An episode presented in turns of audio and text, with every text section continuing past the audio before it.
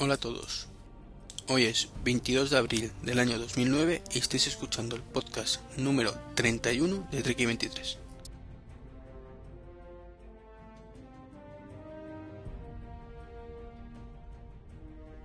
Pues ya estamos aquí de nuevo una semana más, mm, esta vez solo.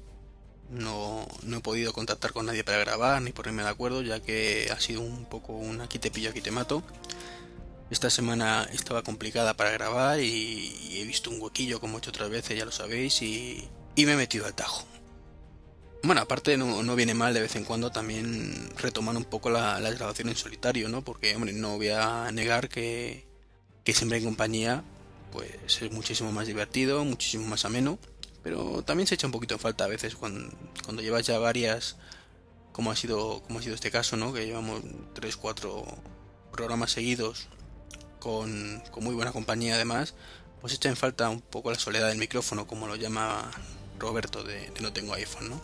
Y, ya digo, hombre, donde esté una buena grabación conjunta que se quite que se quite este individual, ¿vale? Eso lo dejo claro y me con la, con la calidad, ¿no? Y, y lo bien que lo hemos pasado siempre grabando con, con compañeros. No puedo dejar de agradecer pues a todos los que han pasado por aquí pues pues haberme hecho compañía en esta grabación eh, a Sahid, que fue por ejemplo nuestro primer invitado y que está medio palabrado otra, otra colaboración en el futuro cercano, o a Jorge de Apelando, que, ha venido dos veces aquí y luego estuve yo invitado en, el podcast de Apelando. Dinoto, ¿no? que estuvo también un día aquí cuando se compró la, la BlackBerry Store y también tenemos pendiente que vuelva ¿no? para comentarnos sus comparaciones con, con el iPhone y bueno, aparte sabéis que es compañero mío de, Mundo Star Trek, ¿no? grabando, el podcast de Mundo Star Trek. Eh, también hay que agradecerle su presencia a Mael TJ, que también estuvo en un programa con nosotros y, porque no ha sido posible que coincidamos en más, porque también quedamos para, para otros. A Mitch, pues bueno, ya le conocéis de los programas recientes, la verdad es que nos hemos aficionado a, grabar juntos, nos lo pasamos genial. Y, seguiremos por ahí, o sea, grabaremos yo creo que muchas veces más juntos, ya sea su programa o, este, pero vamos que grabar, fijo que grabaremos. Eh, por supuesto, también agradecérselo a Cortador, a, Roberto, que costó que viniera, ¿no? Pero, pero estuvo aquí también hace un par de semanas. además, se, me olvidó comentarlo, ¿no? Pero la musiquilla del podcast anterior y la de esta, pues fue un poco recomendación suya. Me dijo ahí cómo, cómo emplearla y, hombre, vosotros me, diréis que el resultado si os gusta más que, que la musiquilla habitual que ponía o no. Al menos creo que habrá menos sobresaltos de tonos y se nos escuchará, os escuchará mi voz o la, la lo que estemos grabando en ese momento. Y finalmente pues a, Cristian, ¿no? que estuvo de AppSmart, que estuvo la semana pasada con nosotros también y junto, junto a Mitch, pues que también fue fantástico tenerlos además a los dos en un debate a tres bandas. No es lo mismo, ¿no? Como digo, grabar uno solo que, que tiene su guioncillo o no, suelta aquí el rollo y en tres cuartos de hora lo, lo tiene solucionado también a, a un poco los debates estos entre dos tres personas que, sabes cuándo empiezas pero no acabas también. Y eso no, nos ocasiona algunos disgustos aquí, ¿eh? mis miembros masculinos han estado a punto de ser cortados un par de veces por tirarme aquí charla que de charla sin darme cuenta de la hora. Y bueno, después de esta pedazo introducción y, de agradecimientos, que como digo, mm, estoy encantado, o sea, creo que, las colaboraciones han sido todas fabulosas y, espero repetirlas, por supuesto, y seguir con gente nueva y, mezclarlo. Es otra vidilla. Bueno, pues os parece bien, empezamos, venga. Que tampoco me quiero enrollar mucho, que como he dicho al principio, estoy un poquillo pillado de ahora.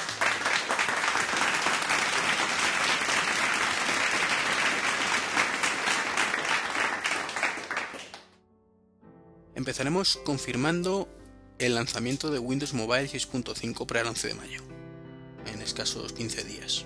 Mm, hoy estamos, como he dicho, día 22, pues mm, bueno, 20 días. Tres semanas, ¿de acuerdo? Eh, veremos qué tal funciona la versión final, veremos si hay sorpresas y, dispositivos que en principio no se esperan que se actualicen, se actualizan, que sería una sorpresa como digo, porque Windows Mobile es muy dado, o en este caso los fabricantes, en actualizar. No hemos dicho siempre, ¿para qué van a actualizar si ya el producto está vendido? y quieren vender productos nuevos. Entonces, bueno, estaremos atentos a, las impresiones, a los posibles cambios desde las betas. Recordemos que la primera versión, pues por ejemplo, que, bueno, que salió en, en la Feria de Barcelona, ¿no? Pues traía una especie de panel de abeja para las aplicaciones. Luego se eliminó ese panel y se quedó solo los iconos. Ya no se veía la, la estructura que, que dividía el panel. Y creo que hubo un par de cambios más, pero no, no recuerdo lo mismo. Luego por otro lado, bueno, pues se ha confirmado lo, lo que ya comenté aquí hace tiempo. Simo vuelve el 22 al 24 de noviembre. Y se llamará Simo Networks, en vez de llamarse Simo no sé cómo se cambió al final el nombre al final. Y quién lo ha visto y quién le ve, ¿verdad? Porque hemos pasado de tener si no recuerdo mal, 10, pabellones y un montón de, mini pabelloncitos en medio de los pasillos. Bueno, a ver cómo lo describo. Eh, la feria de Juan Carlos I, el parque ferial, eh, tiene un pasillo central bastante amplio eh, y luego tiene pabellones a ambos lados. Tiene 5 pabellones o 6 pabellones por cada lado. Estoy pensando que creo que eran 13 en total, 6 a un lado, 6 a otro y luego uno al final.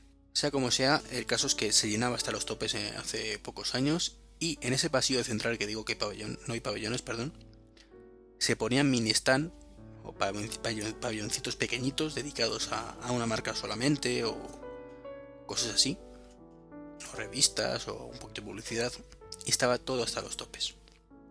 Pues de eso, de hace escasos tres años, hemos pasado a dos pabellones, donde se espera que haya unas 200 empresas y que cada empresa pague por metro cuadrado 128 euros. No sé, los promotores dicen que, es una apuesta de futuro, arriesgada, ¿no? Pero que, bueno, ellos mismos. Mm, yo digo una cosa. Eh, no lo habría que comento este tema y tampoco me quiero enrollar mucho, ¿no? Pero realmente, sea o no una feria para profesionales, lo que interesa es la mm, opinión pública, digamos. No es que no me sale la palabra. ¿Cómo decirlo? Ay, Ivancito, ¿cómo lo decimos? El interés que genere al público en general. Hace unos años el Simo generaba mucho interés y iba muchos visitantes. A la feria de Barcelona, por ejemplo, de móviles, es solo profesional y cuesta un pasto a la entrada. Sin embargo, se presentaban cosas nuevas, se presentaban cosas novedosas y hacía que todo el mundo estuviera pendiente de los blogs para ver qué habían presentado. Eso es una feria profesional con éxito. La cuestión es, ¿qué van a presentar en el SIMO? Es que esa es la clave, ¿qué van a presentar que no exista ya? porque móviles chachis pirulis, que es además las tendencias que hay hoy en día, o sea, hoy en día la, innovación está en el sector móvil, no está en los ordenadores. Creo que no hace falta mirar mucho para darnos cuenta de que un ordenador de hace 4 años tiene poco más o menos lo mismo que un ordenador de hoy en día. Y solo han aumentado los números. Más procesador, más memoria, más disco duro y desde hace 4 o 5 años todos tienen wifi. Quizás ahora empiece a implementar el wifi N en los PCs de los Mac hace años que están implementados. El Bluetooth, sí, hace tres años era poco habitual, hoy en día es más habitual. Pero bueno, con un pichurrín de estos, un pendrive, un, USB, tienes Bluetooth. ¿Qué más? Más rapidez. Hoy en día, mm, para el 80% de las cosas sobra con lo que hay admitámoslo, está la tecnología estancada. Es una realidad. O sea, tú miras un portátil, sí, ahora son más ligeros. Y un sobremesa, pues quizás más bonito según qué marcas. Y como digo, más potentes. Y quizás en los monitores empiezan a integrar la webcam. Además coincide que he leído hoy un artículo en, el mundo, creo que ha sido, que, hacía referencia precisamente a... Mm, ha llegado la tecnología, ¿cómo lo ha llamado? si había llegado la tecnología al límite o, que ya nos conformábamos, que no necesitábamos más. No, realmente no estoy de acuerdo con ese artículo. lo he encontrado, lo tengo aquí delante. Es ¿Y si la tecnología fuera ya suficientemente buena? Es el titular del galleto blog del mundo. Entonces, pues hace ver un poquito, pues, pues eso, que el Blu-ray ha tardado muchísimo en despegar, que no tiene claras las ventajas, mm, que la gente prefiere los DVDs, que los netbooks están salvando el mercado, que el Windows Vista es un fracaso y la gente prefiere el XP, que los teléfonos móviles con todo el auge que están teniendo están también estancados, que los 64 bits, por ejemplo, no han acabado de despegar como se esperaba. Y pues se pregunta eso, ¿no? Si, si es realmente una pérdida de interés o, o qué ocurre, ¿no? O directamente que no hay pelas, que es posible. Yo creo que se junta un poquito dos factores, ¿no? Por un lado, la falta económica, la falta de economía de la crisis que estamos sufriendo todos, pues hace que la gente no se gaste así como así, ¿no? Pero por otro lado, mm, está la falta de innovación realmente, no es un problema de que ya la tecnología sea suficientemente buena. Se trata de que si ya puedo hacer lo mismo con un ordenador de hace cuatro años o hace dos años, ¿por qué me voy a comprar uno nuevo? Para que lo haga un poquito más rápido. Antes a fin de cuentas te comprabas un ordenador y si le metías un poco de caña, al poco de comprártelo, se quedaba pequeño. Ahora ya no ocurre eso, salvo con Windows Vista. ¿Vale? Dejémoslo de lado. Pero es que además, ¿qué es lo que hacemos con el ordenador? Pues navegar y cuatro cosas más. Entonces, antes el, ordenador estaba muy enfocado en la empresa principalmente. Eh, ahora ya todo el mundo tiene ordenador en casa, todas las empresas tienen varios ordenadores. Es más estándar. Y se hacen muchísimas cosas por web, cosas que antes no se hacían. Entonces hay que tirar por otro lado. No es que estemos satisfechos con lo que tenemos, evidentemente si es más rápido mejor, pero no voy a cambiar el ordenador porque sea un poquito más rápido. Ofréceme algo más. Ofréceme pantallas táctiles, a un precio razonable. Y demuéstrame las ventajas, claro, porque mm, si ofrecen una cosa pero no ofrece ventajas, no sale, no vamos a ningún lado, que es lo que ha pasado con el Blu-ray. Más resolución, ¿vale? ¿A qué coste? Claro a que me tengo que cambiar de máquina si quiero ver un Blu-ray, porque consume tantísimos recursos, no compensa. Pero la gente no se satura de tecnología, todo lo contrario. Yo creo que la gente está más hambrienta que nunca de tecnología y la prueba está en que cada vez que sale un dispositivo original, innovador, se saltan ahí todo el mundo a la calle por él. Y bueno, me estoy yendo de tema, estaba hablando del Simo. ¿Qué van a presentar en el Simo que sea así? Que todo el mundo esté pendiente. Móviles. Está la fila de Barcelona. Mm, dispositivos novedosos. Tenemos el CES en febrero. Eh, en enero, perdón. Y ojo, está presente en febrero, en enero. Entonces dudo mucho que una empresa del campanazo en un, simo cuando tiene el CES eh, cuatro meses después. El que, que Asus va a sacar 15 portátiles nuevos, como todos los meses a fin de cuentas.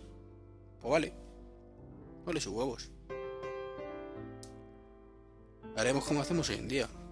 Cada vez que una noticia de nuevo portátil, no sé qué. Vale, ¿qué tiene esto? Vale, más memoria y más disco duro. Pues nada, siguiente. Yo es que ya ni lo leo, la verdad. O sea, a mí me gusta leer cosas innovadoras, originales. ¿Más de lo mismo? Pues no. Antes era entretenido, ¿no? Porque decías, anda, mira, este tiene esto, que el resto no. Los GPS será lo mismo, hay 450.000 todos los meses. Que más de uno más que uno menos. O sea, al final todos, todos acaban teniendo lo mismo, ¿no? Más pantalla, más velocidad, que este te hace esto y este no, este te hace esto y este sí está saturado el mercado. Entonces, cuando está saturado, pues pierde eso. hay tanto que no sabes no que elegir y te da igual. Vas a ir al sitio de turno, al MediaMark, al Corte Inglés, al PC City, vuestra tienda habitual, y no os vais a preocupar en el 90% de los casos de ver si hay este modelo o este otro, salvo que tengáis muchas ganas por ese modelo. Vais a querer estas características y como con esas características va a haber 15 modelos que lo hagan ya, pues a coger el que más barato salga o el que más haga guste o yo que sé, los criterios que tenga cada uno. eso no ocurre cuando hay modelos diferenciadores. O sea, eh, Parrot como mano libre tendrá mil críticas. Yo sido el primero que lo he criticado, pero no hay alternativas. Si tú quieres un modelo de manos libres, que puedas conectar el por Bluetooth las cosas, que puedas conectar por cable USB el pendrive y el iPhone, está única y exclusivamente Parrot. Hay otros manos libres, pero si buscas eso, tienes que irte a Parrot. Eso es innovar y ser originales. Y por eso son los, mejores. Aunque al final un software sea una castaña y deje mucho que desear. Entonces, pues eso, que, yo no le auguro nada bueno a, al Simo, que ojalá me equivoque, como, como digo siempre. Y, y que en septiembre lo sabremos. Eh, bueno, pasamos al siguiente tema, que con un temita ya me he enrollado y joder. Yo que digo, voy a grabar en un momento que yo, yo solo me tardo mucho menos y 20 minutos. No está mal. Eh, Oracle ha comprado Sun. Ha sido un poquito la noticia tecnológica o inversión tecnológica de la semana. Y bueno, veremos qué tal les va juntos. Oracle, mm, no sé si llamarle líder, se supone que lo es, pero SQL Server ahí está ahí pegando fuerte, ¿no? A lo mejor estoy diciendo estupidez porque no sé realmente en qué proporción están los dos. Pero bueno, el caso es que Oracle siempre ha sido base de datos. Y pues es cierto que, por lo visto siempre lo he hecho en conjunto con servidores de SAN. Aunque mm, también últimamente se me había puesto con HP y Dell. Sin embargo, ahora con la compra de SAN, pues un poco ha hecho o ha pasado a hacer lo mismo que hace por ejemplo IBM. Tienen sus propias máquinas para sus servidores o para vender sus productos. ¿Eso en qué beneficia al usuario? Pues que las máquinas, bueno, voy a poner un ejemplo claro, el de siempre Apple. ¿Qué funciona mejor? ¿Un producto que es estándar o uno que funciona en tu, en tu hardware perfectamente optimizado? Pues eso, ya tiene la respuesta. Lo que no sabemos es qué pasará con, con el resto de cosas, ¿no? Con Solaris está claro que seguirá en el desarrollo, pero Java, mm, MySQL, que depende también de Sun, mm, ¿hará qué? ¿Pasaremos MySQL a convertirse en tecnología Oracle? Peligro, peligro. O directamente quitar el MySQL. No rentable quizás, lo quita. No creo, ser un poco catastrofista, ¿no? Pero miedo me da eso. Es que no sé, yo le tengo poco cariño a Oracle. O sea, desde que estudié informática y vi lo sumamente rebuscado que era todo en Oracle, se me quitaba la ganas de todo, sinceramente. Bueno, veremos cómo evoluciona la compra. Se ha presentado y cambiando de tema, Bluetooth 3.0 más HS. HS significa High Speed. Al final los rumores han cumplido, lo comentamos además en el debate de la semana pasada, y ha sido presentado oficialmente el Bluetooth 3.0. Eh, lo que hemos dicho, lo que dijimos la semana pasada, más rápido y, y sobre todo su principal función, ¿no? Mucha mayor transferencia, con lo cual pues permite ahora pasar imágenes de una videocámara a una televisión, por ejemplo, o de un PC a un equipo multimedia. Eh, y todo gracias al protocolo 802.11, ¿no? que es el mismo que utilizan las Wi-Fi habitualmente. Recuerdo que el, la Wi-Fi habitual empezó con 11B, que era 11 megabits por segundo. Pasaron a 11G, eh, que eran las habituales que tenemos ahora, de 54 megabits por segundo Está la, la Wi-Fi A, que era de Estados Unidos, que no recuerdo si es la misma velocidad que el 54. Me habéis pillado en esto. Y luego el Wi-Fi N, que, que sabéis que es el que utilizan habitualmente Apple y Belkin, también hay bastantes, que son 300 y algo megabits por segundo. Bueno, pues como digo, el Bluetooth irá a 24 megabits por segundo, consumiendo incluso menos que su predecesor. Entonces, pues a esa velocidad pues ya podemos transmitir imagen en tiempo real, a una calidad bastante buena, a, la televisión, por ejemplo. Una cosa que hoy por hoy con Bluetooth no se puede. Y con la ventaja que supone el uso de una red como Bluetooth, que no es como el Wi-Fi que estás conectado a una red corporativa. No, es una conexión entre los equipos para una cosa puntual. Punto. Es, pero no es lo mismo. O es, pero no es parecido. Yo os he dejado igual esta vez. Entonces, bueno. Eh, pongamos un ejemplo práctico. Yo quiero transferir. Bueno, si lo tenéis en los móviles. Igual que transmitimos fotos, que es mucho más rápido. Por Bluetooth, que estar. Mm, nos conectamos los a la wifi del mismo sitio. Y me dices tu IP y te digo tal. Y te paso por FTP o por. No. Bluetooth. Buscar tal. A este le quiero enviar esto. Punto. Punto. Sencillo y efectivo. Bueno, pues lo mismo con el resto de cosas. Ya está. Muy buen ejemplo, ¿verdad? Más cositas. Windows 7, versión RC, USAC Release Candidate, 5 de mayo. Veremos si hay alguna sorpresita. Que últimos rumores decían que a lo mejor había un cambio de interfaz. Que se hubiera guardado Microsoft en la manga. Me extrañaría de Microsoft, pero oye, me encantaría, ¿eh? porque es muy parecido a Windows 7 o a Windows Vista. Va a ser beta, una RC abierta, creo que se va a poder descargar desde la página web, igual que ocurrió con la beta 2. Entonces podrá ser una buena toma de contacto. Veremos si sale en castellano, si sale en castellano y realmente es libre para descarga, me refiero. Yo la probaré. Tengo ganas de probar Windows 7, la verdad. Me pica el gusanillo. Como no esté en castellano, le van a dar mucho por ahí. O sea, lo digo de verdad. Es que no me da la gana probar un producto que. que no, que no. Que esté en inglés. Cuando sé que va a salir en castellano. Y no porque no lo entienda, ya lo he explicado alguna vez, me voy a enrollar en eso más. Lo que se voy a hacer por si hay alguien o, para los que no sepáis un poquito cómo funciona el tema de las versiones, eh, cuando va a salir un sistema operativo nuevo, suelen empezar a, a publicar betas, suele haber entre 2, 3 betas, la beta 1, beta 2, beta 3, en la cual se van solucionando diferentes fallos, hasta llegar un poco a la, ya digo que la beta 3 como mucho, suele ser lo habitual en el caso de Microsoft, y cuando ya han solucionado todos los fallos, empiezan con la Release Candidate. Que estas son versiones supuestamente listas ya para la venta final, pero que queda todavía por solventar algún otro fallito pequeño.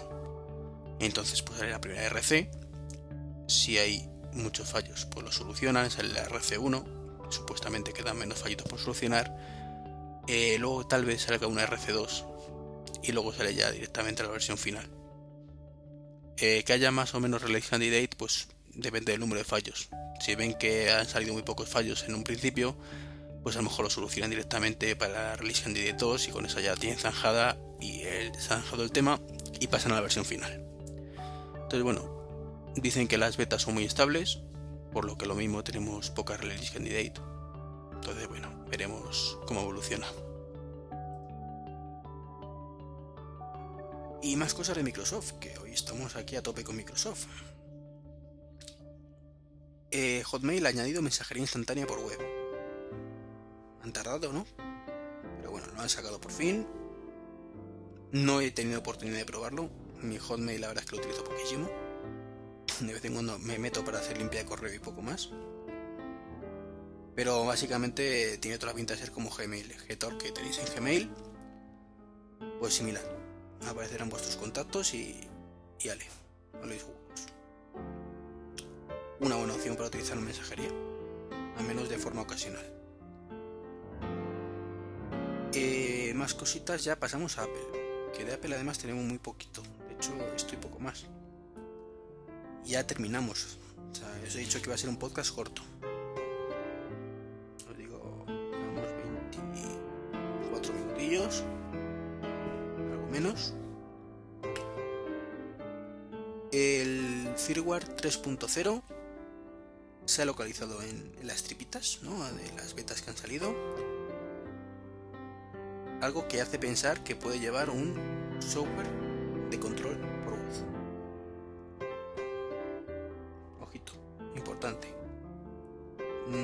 sabemos si será cierto o no, son rumores. Hombre, cierto que se ha encontrado es pero no sabemos si será para el software 3.0 o para el iPhone nuevo con 3.0.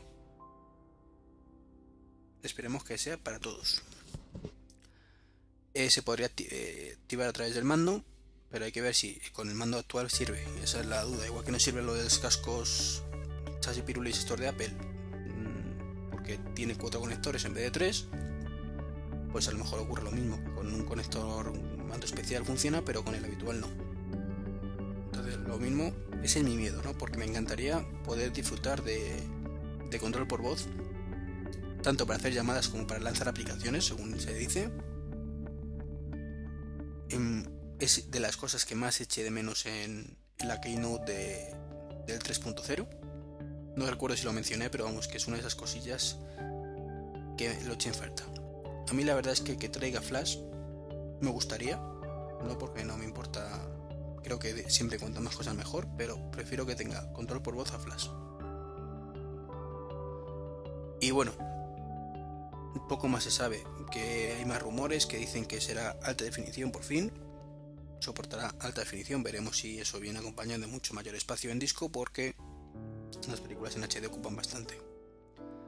Eh, va a salir por lo visto un cable nuevo, que, llevará todo y que se permitirán fabricantes que lo saquen compatible, cosa que ahora no ocurría, para poder verlo directamente en la televisión, en las cosas del iPhone. Y por cierto, es un nombre bastante original. iPhone HD, mucho mejor que, G4 y que además les permitiría Apple retomar un poco su nomenclatura habitual a partir del siguiente modelo. Porque ahora recordemos que es 3G porque tiene acceso a las redes 3G, pero que realmente dentro de la gama iPod o iPhone es el segunda generación. De esta manera, eh, sacarían el iPhone HD, en septiembre el iPod Touch de tercera generación 3G, y a partir del año que viene el iPhone 4G y el iPod Touch 4G. Entonces, es una buena forma de, volver a redil, ¿no? Que, que al menos en la nomenclatura habitual de Apple. Antes de terminar, he recibido un mail de consulta de Raúl Ross, un oyente, y me gustaría comentarlo aquí, aunque le he respondido ya por mail, porque creo que, puede ser útil para, para, gente que esté en su misma situación. ¿no? no voy a leer el mail tal cual está escrito, pero la, la idea es un poquito así. Es que Raúl en este caso pues es un futuro switcher. Mm, de momento tiene PCs por lo que, podido entenderle. Y está pensando en dar un poquito el salto a Mac, pero a pequeña escala. Quiere comprarse un Mac, no requiere demasiada potencia, ya que lo quiere únicamente para navegar y tareas ofimáticas sencillitas. Tiene para ello, mm, aparte ya digo, tiene PCs, con lo cual si requiere algo más de potencia, pues lo, lo puedo hacer con los PCs y, quiere Mac simplemente pues para, para trastear un poquito el sistema operativo, ver de qué va, aprender un poquito y, y de momento no quiere más. Entonces me preguntaba pues que en mi opinión, qué es lo que era mejor para su caso, un Mac mini, un MacBook, un iMac. Entonces bueno, mi respuesta, no también la voy a decir un poquito de memoria, no es textual que depende un poquito de su de lo que voy a utilizar realmente, ¿no? Si tiene monitor, un teclado y un ratón externo, pues sinceramente con un Mac Mini, eh, pues le sobra. Para navegar y tareas informáticas sencillas, sobra. No hay que olvidar que el Mac Mini tiene una potencia equivalente a lo mejor a un iMac o un MacBook de hace dos años, como mucho. hablando con dos años, hay muchísimos MacBook que están funcionando y muchísimos iMac que están funcionando. Hablamos de un procesador a 2 GHz. Entonces, su rendimiento no es muy inferior a un MacBook normal. Para eso sobraría. Luego también hay que, habría que ver ¿no? si, si quieren algo móvil o no. En su caso, pues ya lo quiere de sobremesa y ya está. Ya me ha dicho que seguramente se pille el Mac Mini. Eh, aunque no tenga teclado y ratón, porque el monitor sí tiene. Entonces, la respuesta para el resto del mundo, bueno, pues si quiere movilidad, evidentemente un MacBook es una muy buena opción. Además, si tienes un monitor, más motivo, porque puedes utilizarlo también como sobremesa. Te conectas el monitor y, tira millas. Luego está el, nivel, el tema económico, evidentemente. Pero que no nos olvidemos que tenemos el MacBook blanquito cargado hasta los topes, que da muy buen rendimiento, por 900 euros. Que es un muy buen momento para comprar ese ordenador. No es de aluminio, pero tiene fireware, por ejemplo. Eh, en caso de que lo queramos principalmente como sobremesa y no tengamos monitor, pues será más, más barato, evidentemente. Pero para tareas ofimáticas sencillas, como es el caso de Raúl, el Mac Mini yo creo que es una estupenda compra. No es un ordenador barato, quizás para lo que ofrece es un poco caro en cuanto a características, relación características-precio, pero no hay que olvidar que hablamos de un ordenador que lo coges con la mano y te lo llevas. Entonces, algo que necesites un portátil portátil es perfecto para lo que requiere Raúl en este caso. Eh, bueno, pues agradecerle la consulta a Raúl. Esperamos que, le haya sido de utilidad respuesta. Ya nos contará y que nos cuente si se lo compra y, qué le parece. Eso sí, eh, hay que tener en cuenta en estas cosas un factor muy importante. El Mac es un ordenador que sabes cuándo empiezas pero no cuándo acabas. Entonces, está muy bien, además se lo, se lo comenté, que piense que va a utilizarlo para tareas ofimáticas, pero que no se olvide que como le guste, no va a querer volver a ver el Windows en su vida. Entonces, si estáis convencidos realmente que solo vais a utilizar para eso, está bien mi respuesta. Ahora, como haya la mínima duda, mmm, ¿vale? No digo nada. Como suele decirse, no digo nada y te lo digo todo. Y bueno, como digo, pasamos al siguiente tema. Y es una cosa que, he descubierto recientemente del Evernote, que creo que lo recomendé en alguna ocasión, para sincronización de notas. Y es que podemos pasar notas directamente desde mail y Twitter. Lo descubrí hace tres días a raíz de un post que, publicó Berto de Think en su blog. Y es que Twitter, eh, Evernote había habilitado la opción de Twitter. Es una maravilla, la verdad es que lo que hace Evernote, ¿no? Porque puedes pasarte notas a ti mismo de forma, de cualquier forma prácticamente. Copiando y pegando del navegador, eh, escribiéndolas directamente desde la cámara web, de audio una, gozada, ¿no?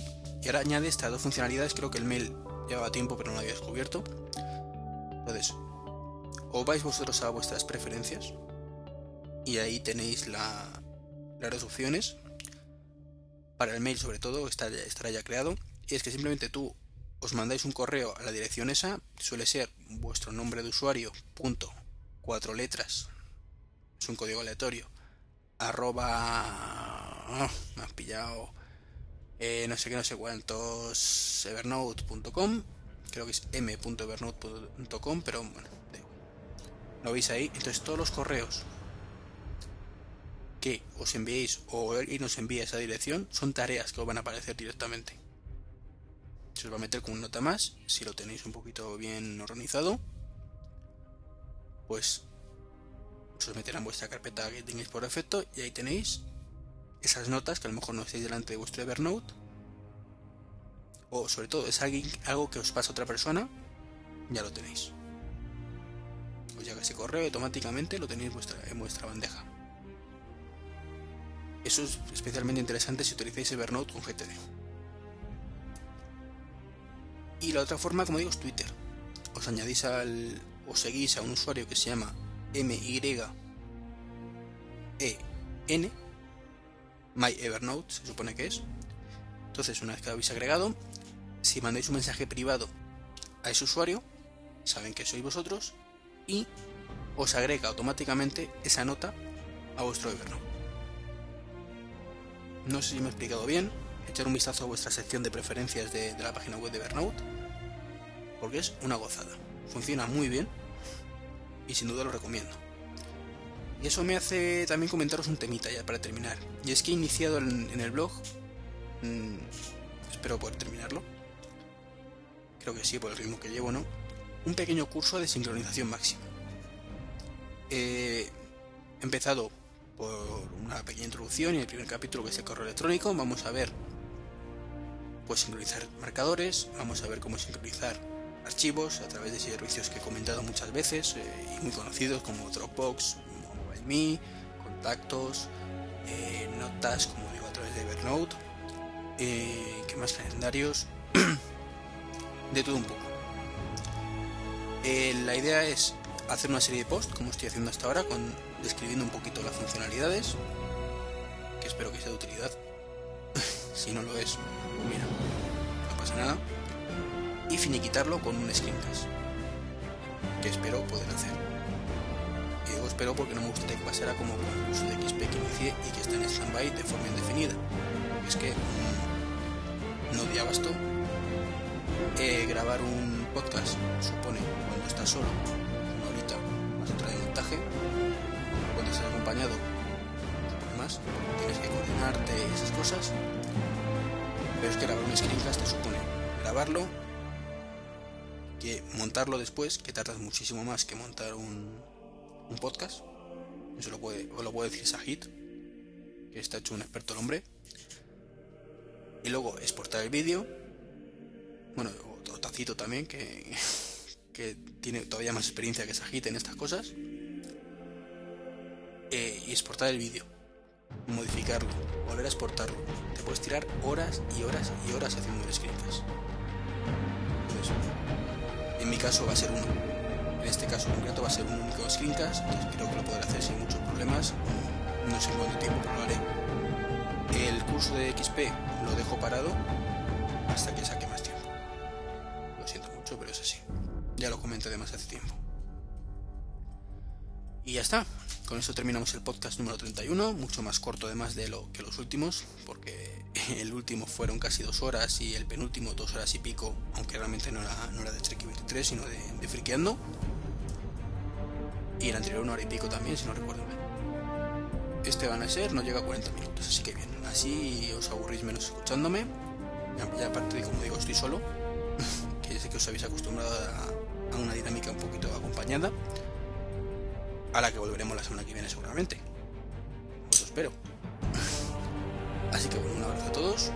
Nos vemos la semana que viene. Para contactar como siempre, trek23.com es el blog, trek23.me la dirección web de perdón web de correo electrónico, trek23.gmail.com también correo electrónico o Twitter trek23. Hasta luego.